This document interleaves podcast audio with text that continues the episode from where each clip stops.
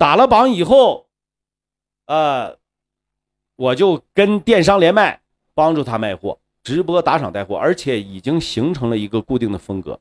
无论是剧本也好，无论是呃新写的一些东西也好，或者说加入表演形式也好，它都是属于直播打榜带货，它就是一个这个一个范畴。它的不足之处呢，在于它的产品不好啊，它的产品真的是把控的力度真不好，他妈的一百块钱一大堆，一百块钱一大堆。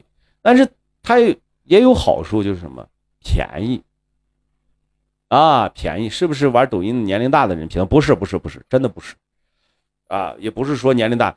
目前目测的话，玩小手的年龄大的偏多啊，你玩玩小手的年龄大的偏多，然后。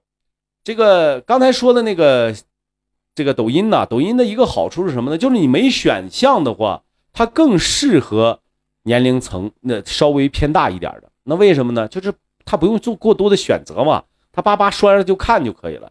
小手不对，小手的操作就稍微有点麻烦一点了啊，你还得退出，你还得看下一个的时候再退出，它的操作会麻烦一点啊，它的操作会麻烦一点。然后还有一个啊，还有一个。它的优势是什么呢？刚才说了便宜。第二点，它会借力，啊，会借力，借谁的力啊？借那些比较大的社交平台的力，比如说微信。您现在，你现在你分享到，你把你那个视频分，你把你的直播分享到呃你的某信上哈，它直接就能有一个框，就能看到你的直播，对吧？它会借力，它会让这些比如说比较大的几个集团参与进来。参与进来以后，他就会借他的渠道去做一些事情，啊，他的优势这一点会借力，产品便宜，啊，还有一点就是时间长有用户基数，因为它是九年了，二零一一年出的产品，然后这个平台的用户基数已经非常大的，人家说了啊，我是玩小手的，我绝对不上你抖音平台上来玩，没意思，啊，玩不惯，是不是？然后还有粉丝的忠诚度相对来讲的话，要比抖音高得多啊。那么有一些专门做粉丝玩粉丝数据的，就说抖音上的粉丝也就是划五毛五毛钱一个顶天了，但是小手上的呢两块，那怎么着也得两块一个啊。那么他呢给他做一个总结，就是这个平台呢，就是对个人还是比较有好处的。就是你个人玩，个人把这个事儿做起来还是比较有好处的啊，他是可以这样去做的。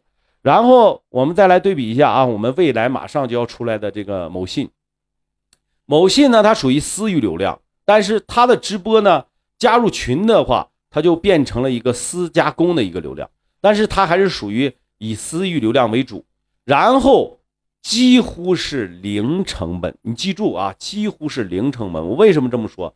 因为你知道这些零成本的模式更容易复制，而且更容易在这个生态上去成长。